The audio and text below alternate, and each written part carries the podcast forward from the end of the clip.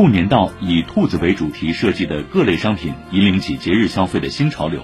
春晚吉祥物兔圆圆和总台文创兔年生肖形象兔团团一经推出便登上淘宝热搜榜，兔子相关的数字藏品也纷纷涌现。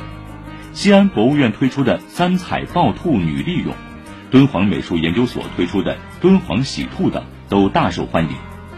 上官新闻的文章说，新年生肖吉祥物走热看似没啥新鲜，但仔细观察，各中蕴含着文化消费新气象。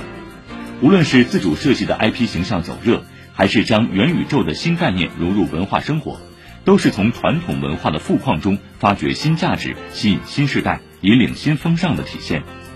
往后，如果能从旧文典故中汲取灵感创意，兼以现代技术和价值观念的融合创新，生肖形象的文创就能越来越受欢迎。